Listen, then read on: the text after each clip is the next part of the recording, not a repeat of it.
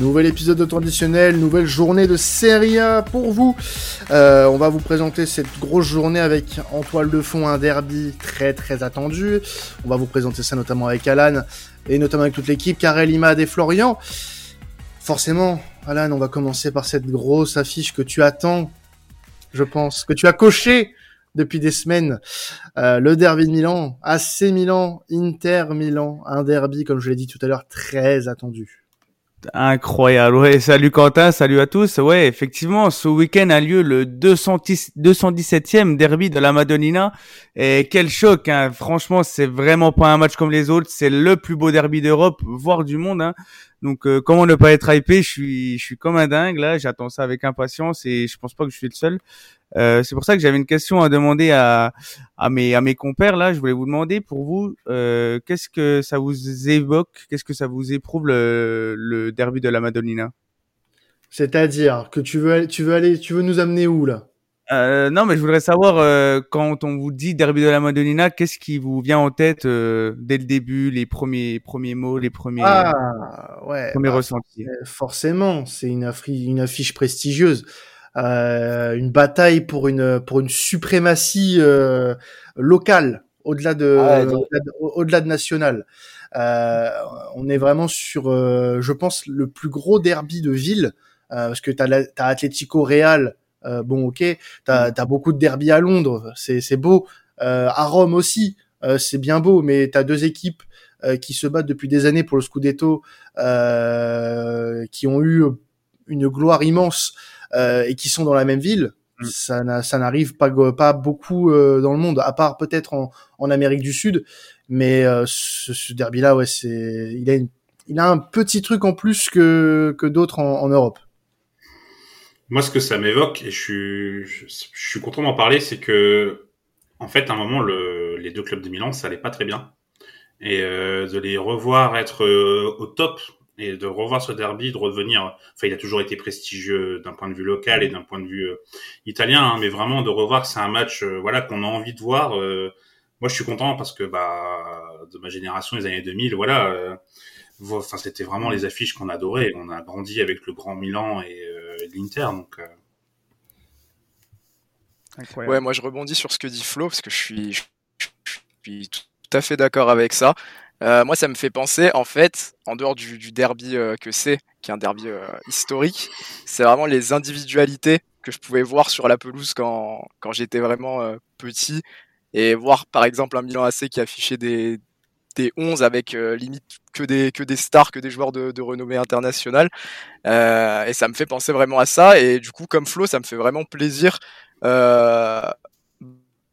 bah, de revenir euh, à, une, à une époque, à l'époque. J'ai envie vraiment de, de voir ce derby, de le suivre, parce que c'est vrai que pendant quelques années, j'avais l'impression que c'était peut-être passé un peu plus au, second plan, et ça me fait plaisir de voir que, que ça revient à, ce niveau-là, peut-être pas le niveau de- des grandes années, mais au moins un très très bon niveau. Et moi, je vais moins aller dans l'historique parce que même si je suis totalement d'accord, enfin moi, moi en priorité, ça me fait penser à ça, à ces affiches historiques de quand on était un peu plus plus jeune. Mais un peu plus récemment, moi, je repense euh, aux dernières saisons où ça a été quand même des, des matchs assez capitaux pour le titre, euh, que ce soit l'Inter ou que ce soit l'AC Milan, ça a été vraiment des à chaque fois un point culminant. Euh, dans la course au titre, ces, ces deux derbies. Donc, si on avait encore à nouveau cette saison un derby euh, euh, à la même hauteur, ça serait, euh, bah, ça pourrait donner une vraie grosse affiche encore une fois. Mm. Ouais, clairement, clairement. Bah, il y a une euh, grosse affiche toujours, hein, en tout cas. Enfin, ça, ça reste toujours une affiche prestigieuse, hein, Alan. hein, Aujourd'hui, Euh, on parle quand même là des deux du dernier champion, enfin des deux derniers champions d'Italie euh, en titre. Bah oui, c'est ça. Et moi, je suis fou de ces affrontements. Euh, bah déjà tout d'abord parce que c'est c'est ce choc-là qui m'a fait aimer euh, le foot et l'AC Milan euh, lors de la demi-finale en 2003 là avec le, ce fameux but de, de Shevchenko. Et parce que c'est l'atmosphère qui règne euh, en Italie et à Milan euh, durant durant cette journée. C'est assez fou. Tu te balades dans la ville, t'as tout le monde qui a des maillots de l'Inter, du Milan, etc. Euh, c'est vraiment euh, incroyable. Euh, je souhaite à tout le monde de, de vivre ça au moins une fois dans sa vie. Et c'est clair que c'est une confrontation toujours spectaculaire. Hein. On se souvient du 6-0 en 2001, du, du derby de la du quart de finale de la Ligue des Champions 2005, etc. Euh, le 4-0 de l'Inter de Mourinho. Donc c'est vraiment des, des chocs qui qui, qui font résonner beaucoup de souvenirs. Et c'est et comme le disait Imad, hein, ça fait trois saisons que c'est un derby où le, le titre se joue à ce moment-là. Donc ça rajoute encore quelque chose de supplémentaire, un supplément d'âme en plus. Et c'est c'est c'est vraiment euh, passionnant. Alors, il y a un point que tu voulais aborder par rapport à ce, cette rencontre de, ce week-end. Euh, bah, c'est la défense euh, centrale euh, des, des Rossoneri, justement. Euh, Tomori Kaloulou, qui fait un début de saison complètement impressionnant. vraiment, c'est la grosse défense de choc du Milan AC. Ouais ouais bah ils sont ils sont ensemble depuis le, le 4 décembre 2019 quand Simon Kerr euh, s'est fait les, les, ligaments croisés. Et cette charnière c'est vraiment abusé euh, l'entente qu'ils ont la, la puissance la complémentarité c'est vraiment euh, quelque chose de vraiment remarquable. De base t'as Kaloulou c'était juste un joueur potentiel qui devait dépanner soit à droite soit au centre. Et là il se retrouve à prendre beaucoup de responsabilités et l'entente qu'il a avec avec Fikayo Tomori, avec sa vitesse et tout, c'est vraiment euh, une charnière euh, spectaculaire. Et c'est pour moi la, la, meilleure de Serie A. Euh, surtout que si par malheur tu arrives à les passer, tu tombes sur sur un Mike Maignan qui est aussi lui très en forme. Donc on est vraiment bien garni à ce niveau-là et pendant de, de, nombreuses années. Ouais, défensivement, c'est vrai que sur les dernières saisons, Milan a réussi quand même à à, à s'upgrader. Voilà, je, je pense que on a vu parce que je moi, pour moi, Alan, t'as dû souffrir. T'as dû souffrir sur la saison précédente. Ah, bah. Défensivement, c'est vrai que. Euh, et le pire, c'est que euh, Tomori et, et Kaloulou, euh, ce sont pas des, des top défenseurs à proprement parler. Mm. C'est pas, c'est pas encore des top players. Ce sont de très jeunes joueurs, euh, mais qui ont su, euh, qui ont su apporter un, cette sérénité euh, du côté du, Milan. Euh, et ça, je trouve ça impressionnant à leur jeune âge de s'être imposé comme ça dans, cette défense centrale d'un club si prestigieux. Et ça augure de belles choses pour l'avenir du coup euh, pour le Milan, à mon avis. Par contre, d'un point de vue extérieur, moi je trouve que Calabria, je sais pas ce que tu en penses Alan, mais c'est un peu un, un maillon faible sur cette ligne de 4. Euh, ouais, bah c'est vrai que David Calabria il sort d'une saison assez assez moyenne, on va dire. Euh, c'est un joueur qui qui est assez limité, etc. Et il bénéficie, voilà, de c'est c'est un enfant du club, c'est c'est dorénavant le capitaine, hein, vu que Romagnoli est parti euh, du côté de la Lazio. Donc c'est un joueur qui qui a la grinta, qui euh, peut avoir des des moments euh, de, de, des fulgurances. Mais oui, c'est vrai que ça reste un joueur assez moyen et euh, je pense que avec l'arrivée de, de Serginho Dest, je pense qu'il va y avoir une petite concurrence qui, qui va pouvoir s'installer et c'est, j'espère que ça sera bénéfique pour le club, mais euh, même si Calabria part, euh, part titulaire de base. Alors côté interiste, on a euh, euh, une absence de marque puisque Lukaku sera absent de, de ce derby, euh, ce qui va poser la question de comment euh, l'équipe va s'organiser offensivement euh, en l'absence de l'international belge. Bah, je peux comprendre Romelo Lukaku euh, qui veut déclarer forfait quand il voit la, la présence des deux monstres qu'il aura face à lui. non, mais c'est vrai que l'Inter c'est euh, c'est très bien relancé en milieu de semaine en battant la, la Cremonese euh, sans euh, sans Lotaro et sans euh, sans Romelu Lukaku. donc il, parce qu'il devait impérativement se, se relancer après la claque reçue à, à la Lazio le week-end dernier. Et du coup ils avaient dû composer avec Joaquin Correa et Edin Zeko. Donc on se demandait comment qui pourrait débuter pour pour ce match face à la face à face à l'AC Milan. Euh, alors question de profil, je dirais que ça serait plutôt Dzeko qui va accompagner euh, Lautaro Martinez parce que c'est le remplaçant attitré du Belge et qu'il a qu'il a l'habitude des gros rendez-vous. Euh, après, c'est vrai que Correa fait un joli début de saison. Il a déjà marqué deux buts en, tant que super sub, mais euh, il a subi une petite entorse à l'entraînement euh, hier ou enfin ce mercredi ou, ou mardi, je sais plus, euh, ou jeudi pardon. Et du coup, bah, ça serait plutôt Dzeko hein, qui serait qui serait aligné, ou alors ce qui serait un peu plus improbable, un coup tactique d'Inzaghi qui tenterait un, un Kanchanaloglu ou un Mictarian qui, qui devrait revenir de blessure. Moi, je penche plus quand même pour un Dzeko. Si tu veux garder une cohérence tactique, euh, tu dois garder un petit peu le un semblant de profil. Euh, si Lukaku est absent, tu as la chance d'avoir Dzeko euh, qui a alors pas forcément euh, le même profil avec exactitude, mais disons que euh, ça se rapproche par rapport à un Correa ou ou un Kitarian ça sera toujours plus euh, intéressant, sachant qu'en plus Deco la saison passée fait pas un exercice dégueulasse.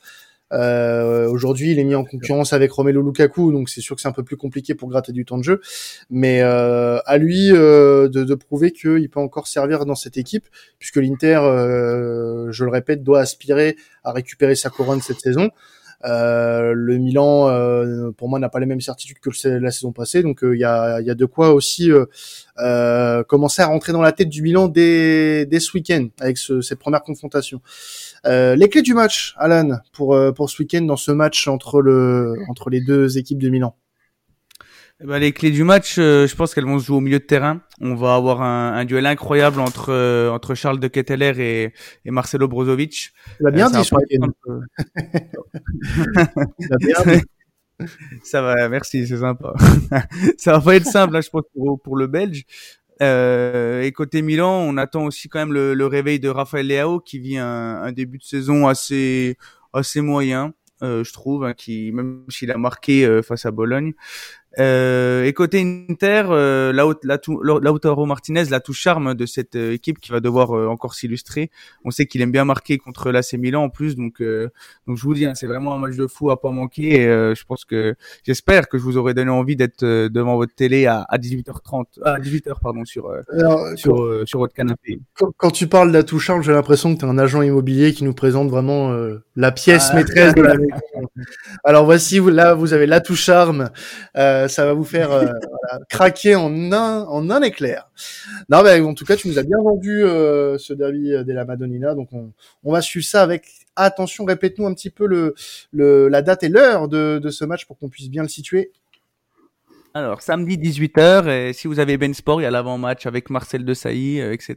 Donc, que du bonheur, voilà. Donc, vous avez pas intérêt à manquer ce match. En plus, le gars fait de la pub pour Bein Sport, c'est magnifique. Ah. Euh, qu'on embrasse d'ailleurs, parce qu'on a reçu euh, pas mal d'intervenants de Bein Sport, notamment la saison passée. Euh, donc euh, des bisous à eux, bien évidemment. Euh, autre rencontre intéressante, parce que là aussi en Italie, il y a beaucoup de rencontres intéressantes ce week-end, de grosses rencontres. La Fio qui reçoit la, la Juve.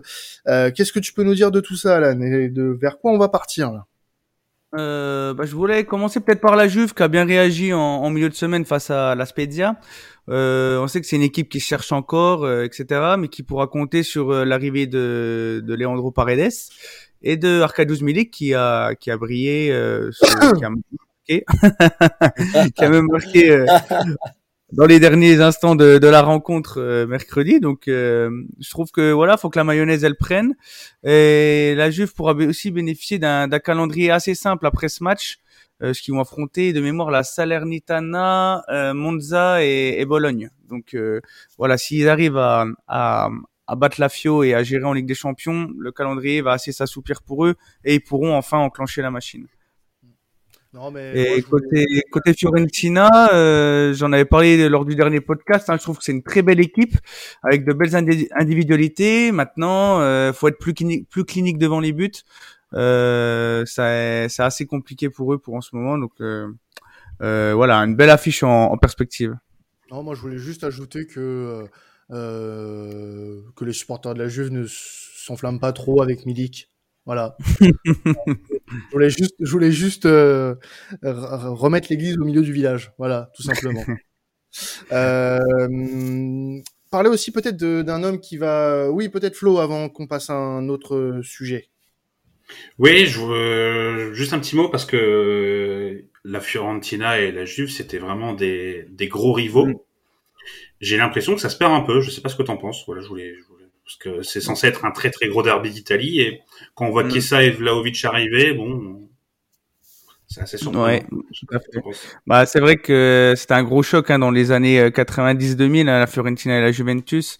Euh, malheureusement, la, la, Fiorentina, elle a vécu une, une petite chute hein, en, en, connaissant la, la série B. Euh, et puis, elle a surmonté petit à petit les échelons et devenir une équipe euh, du top 10 de Serie A. Donc, euh, c'est vrai que ça s'est un peu perdu euh, face à à l'adversité et face à voilà à la différence de niveau entre les deux. Euh, et c'est oui, c'est vrai que c'est dommage parce que c'est vrai que euh, j'ai dans ma tête des souvenirs sur euh, ce super choc euh, qui avait eu lieu dans les, les années 90-2000. Et puis bah tu as parlé euh, Flo de, de Vlaovic, justement euh, Vlaovic qui euh, lui est un ancien de, de la FIO euh, mm. fait un début de saison canon tout simplement avec la Juve il, il est en train de, faire taire beaucoup de monde puisqu'il n'avait pas fait six premiers mois on va dire convaincants du côté de Turin il était un peu en dents de, en dents de scie. Euh, mais là, il fait un très bon début de saison, 4 buts en 4 matchs pour, euh, pour lui. Euh, est-ce qu'on est là sur la saison de Vlaovic bah ouais, comme tu l'as dit, hein, il est arrivé l'hiver dernier pour, on s'en souvient, pour 80 millions d'euros. Hein, c'est c'est pas rien, c'est le c'est l'achat le plus cher pour un mercato hivernal hein, de mémoire. Donc donc forcément, il y a une très très grosse attente pour pour ce joueur. Euh, donc euh, oui, comme tu dis, il a eu six mois euh, pour s'adapter. Maintenant, il est parti pour nous faire une, une très très grosse saison. Euh, moi, je trouve que c'est un excellent attaquant. Voilà, il est, c'est un gaucher, 1m90, il est impressionnant. C'est lui qui tire les, les, coups de pied arrêtés. Hein. On témoigne ses deux derniers buts sur coup franc qui sont qui sont vraiment magnifiques. Donc voilà, joueur à surveiller euh, ce week-end, hein, puisqu'il d'une part il affronte son ancien club, hein, la Fiorentina, et de deux parce que euh, voilà c'est l'atout l'atout charme hein, de, la, de la Juve cette saison, euh, sachant que Di Maria pourrait est dans le groupe, hein, donc il, je sais pas s'il va jouer, mais une, une entente Di Maria Vlaovic sur le long terme, ça peut faire très mal. Du coup, plus de peur que de mal hein, pour Di Maria. Il a son, son absence est plus courte que prévu.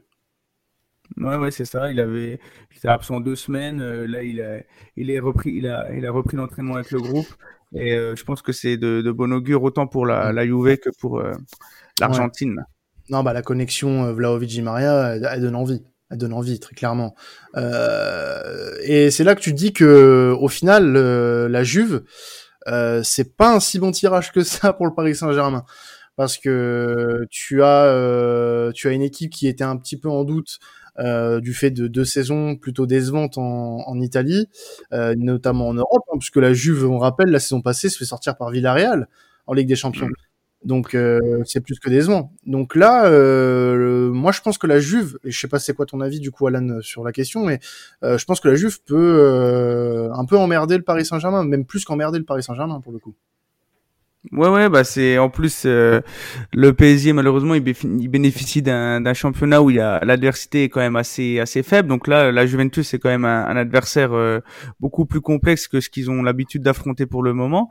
Euh, ça va être un ça va être un très beau match avec des voilà le, le retour de Di Maria le retour de Rabiot aussi en plus. Donc je pense que va falloir être très vigilant côté parisien et même côté turinois. Et le PSG même s'il est favori euh, n'a pas aura son devra prouver voilà qui qui sont un des favoris pour euh, pour le titre. Bah, moi, je vous dis que la Juve finit en même troisième derrière Benfica. Ah, possible, hein. Ouais. Ah ouais? franchement, j'ai vu un match, j'ai vu euh, deux matchs de Benfica cette saison. Ils jouent, ils jouent trop bien. Euh, ils ont recruté et tout. Ils sont vraiment très très forts. Et euh, la Juve, franchement, euh, enfin désolé aux supporters de la Juve qui écoutent, mais on s'ennuie. Oh, c'est horrible, hein. franchement. Euh, c'est dur de regarder un match de la Juve. Hein. Ouais. Bah, c'est un peu le. Hein. le... C'est l'Ouest, j'allais dire, c'est ah, ça. C'est quand tu quand tu signes Allegri, tu t'attends pas à avoir du du football champagne, hein, ça c'est clair. Après, voilà, charge à, à lui de nous faire mentir. Autre grosse rencontre du week-end en Italie, la Lazio euh, qui reçoit euh, le, le, Napoli. Euh, c'est une annonce, enfin une, une, une, rencontre pardon qui s'annonce spectaculaire, Alan. Ouais, c'est deux équipes qui proposent euh, un très beau football hein, euh, comparé à la à la Juventus. Euh, deux équipes invaincues qui peuvent qui peuvent faire vraiment la sensation cette saison, je trouve. Je les trouve vraiment très intéressantes et c'est la c'est la deuxième saison de Spalletti et de Sarri dans leur équipe respective. Donc la mayonnaise là pour le coup a bien pris et je vous conseille aussi fortement ce match. Alors il y a aussi un un point à noter, c'est que bah, le, le Sarri qu'on a tous vu euh, du côté de, euh, de Chelsea notamment, qu'on a vu euh, du côté bah, du Napoli il y a quelques années et qui est de retour aujourd'hui. Et puis et puis bah aussi du côté de la Juve, même si c'était bien moins, un peu moins bien passé pour lui, du côté de Turin, bah se met bien en place ces, ces dernières semaines. Ouais, bah j'ai vraiment été impressionné par le match de la Lazio face à l'Inter la semaine dernière. Euh, ça joue en une touche de balle, c'était plaisant et surtout c'était très très efficace. Euh, J'adore le rôle euh, des trois milieux, à savoir euh, Vecino, Cataldi et, et Milinkovic-Savic. Euh, ça fonctionne très bien. le lien entre l'attaque et la défense se fait très bien, bah, notamment et surtout par un homme exceptionnel, le Serbe Milinkovic-Savic. Bah ouais, mais moi c'est c'est ça aussi. Euh, je et d'ailleurs t'en as parlé d'un petit peu dans ton programme. On, on, va en discuter un petit peu de lui. Euh, comment aujourd'hui ce mec-là il peut encore être à la Lazio, sachant que je, je dénigre pas du tout la Lazio en, en, en disant ça bien sûr, mais la Lazio ces dernières saisons c'est pas satisfaisant comme résultat quand tu vois que t'as un joueur comme ça. Je me demande comment ils font pour le garder euh, alors qu'il est euh, euh, dans les rumeurs euh, chaque année euh, pour partir. Mm. notamment, alors je l'ai beaucoup vu en partance pour Manchester United notamment, beaucoup de rumeurs à ce sujet, mais mm. jamais il part de, de Rome. C'est un truc de fou. Donc moi je me demande comment ça se fait et je dois pas être le seul à, à, à, à comprendre pourquoi ce mec-là reste du côté de la Lazio. bah ouais, ça fait huit ans qu'il est au club. Hein. Ça fait huit ans qu'il, qu'il c'est la star de l'équipe. C'est un joueur voilà, vraiment surpuissant. Il est actif à la récupération du ballon. Il a un volume de jeu incroyable. Euh, ça lui permet voilà de répéter les efforts et les courses euh, euh assez assez aisément. Une, qualité de frappe folle et une qualité de passe. Euh, je peux en parler. Hein. Il n'y a, a qu'à voir euh, ces deux dernières passes décisives qu'il a fait bah, bah, sur ces sur les deux derniers matchs. donc euh, moi aussi, je comprends toujours pas pourquoi il y a un gros club euh, qui s'est positionné dessus. Euh, c'est vrai qu'il est cher parce que quand tu vois le, président, le président de la Lazio, c'est assez c'est assez compliqué de négocier avec lui. mais quand tu, vois, quand tu vois les sommes déversées sur ce mercato-là, notamment, moi, ça m'interpelle quand même qu'ils soient encore à la Lazio. Ouais, bah moi j'allais j'allais te dire que pour moi c'était surtout une question de prix mais quand tu sais qu'il a été beaucoup link euh, avec Manchester United, qui n'hésite pas à mettre des, des, sommes folles, hein, on le voit notamment sur ce mercato, qui vient de mettre euh, pas loin de 70 millions pour un pour pour Casemiro, donc euh, Casemiro très gros joueur aussi, mais moi j'aurais trouvé ça. voilà quoi. Comment? Ouais, Anthony, 100 millions, voilà, des, des sommes, euh, des sommes euh, folles. Et moi, j'aurais trouvé euh, Milinkovic-Savic plus intéressant peut-être pour, pour ce Manu-là. Euh, et je trouve qu'il a un profil qui, peut, qui peut vite s'adapter euh, à l'APL. Alan en a parlé. Et j'ai en tête, moi, je crois que j'ai vu la, la galette qu'il a mis sur, sur la tête de Felipe Anderson contre l'Inter. Je mm. crois que je crois que c'est ça. Et donc voilà, c'est un vrai volume, vrai vrai coffre, mais vraie qualité de pied aussi. Donc c'est vrai que c'est étonnant.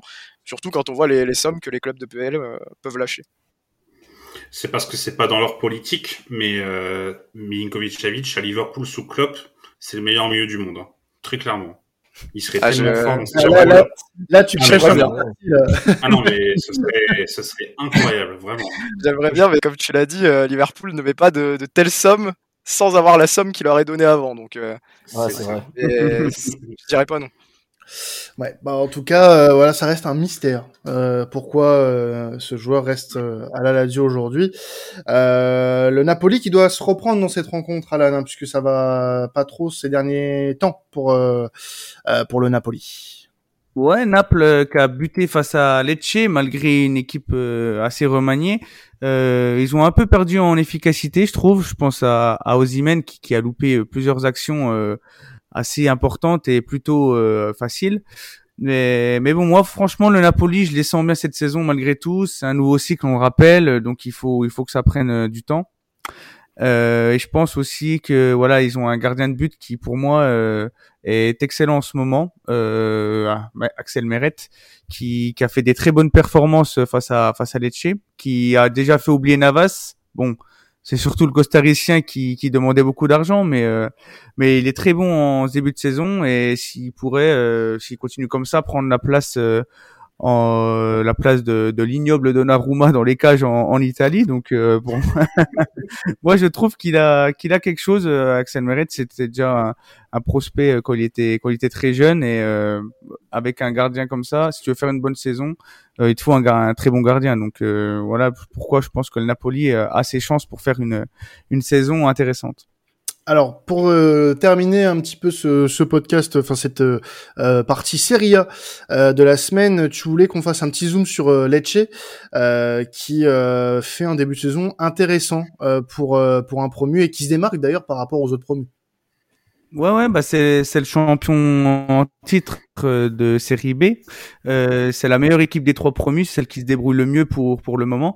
Euh, ils ont été malheureux face à l'Inter euh, à la première journée, ce qui perdent à la à la dernière seconde, et ils restent sur deux nuls face à Empoli et justement face au Napoli.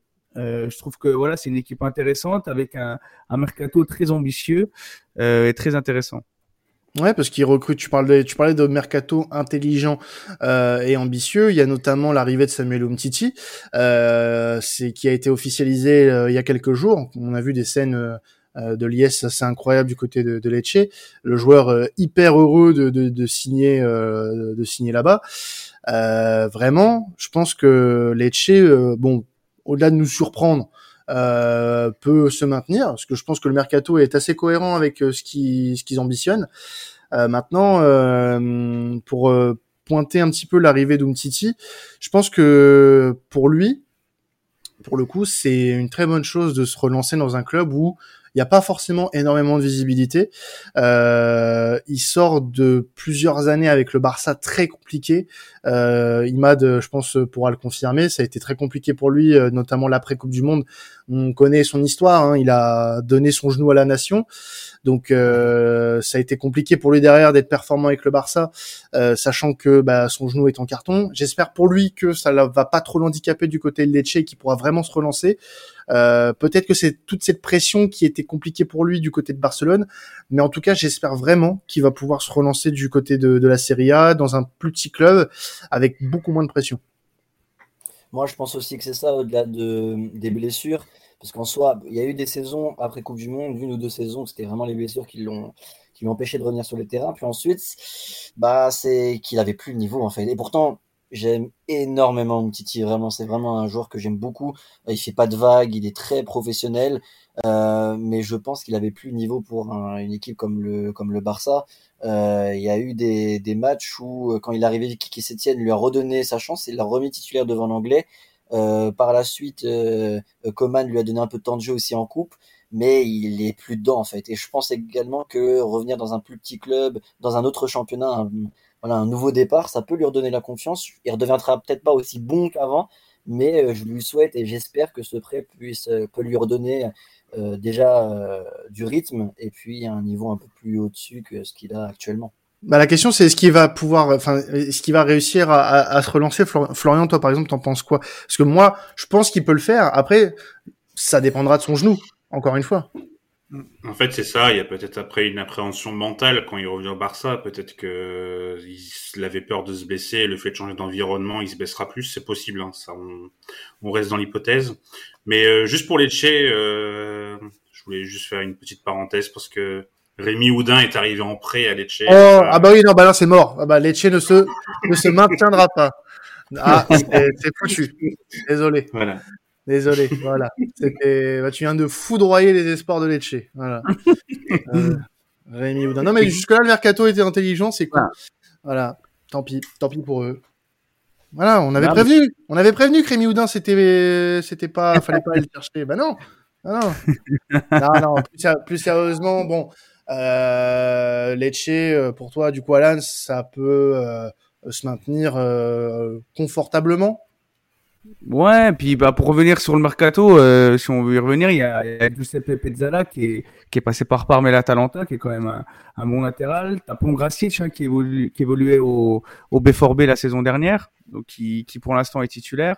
Il y a Frabotta de la Juventus hein, qui est en prêt et aussi Lorenzo Colombo de l'AC Milan, un jeune attaquant qui a d'ailleurs marqué un but somptueux. Je sais pas si vous l'avez vu face à face à Napoli euh, mercredi. Donc euh, donc voilà, euh, ça couplé avec l'arrivée du phare du champion du monde français, ça peut ça peut créer quelque chose de de très intéressant. Et pour revenir sur Umtiti, voilà pour l'instant la charnière centrale c'est Bashiroto, un, un, nouveau venu et et Pongracic hein, pour le coup. Donc je pense qu'il faudra sans doute un peu patienter avant de le revoir sur les terrains et titulaire, ce qu'il a plus joué un match depuis huit mois.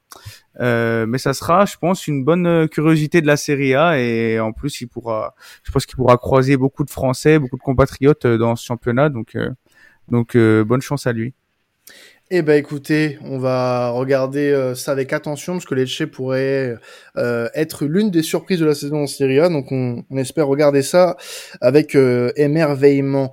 En tout cas, on se retrouvera, on va se quitter là-dessus pour la Serie A, on va se retrouver la semaine prochaine pour un nouveau podcast avec nos équipes italiennes préférées. vous pouvez continuer à nous écouter parce qu'il y a la Première Ligue, la Liga et la Bundesliga avec des programmes tous aussi intéressants les uns que les autres. Euh, vous pouvez nous suivre sur vos plateformes de streaming préférées, puisqu'on est disponible partout, et même sur YouTube, sur la chaîne de Sports Content, où vous pouvez vous abonner. Notamment, on est bientôt aux 1000 abonnés, donc euh, n'hésitez pas à nous rejoindre. Et puis, bah, euh, on va se quitter là-dessus. On se retrouve la semaine prochaine pour un nouveau podcast. Et puis, la Ligue des Champions revient aussi avec temps additionnel très bientôt, avec une affiche qui va être décortiquée par notre équipe. On vous communiquera tout ça dans les jours à venir. C'était temps. Ciao tout le monde.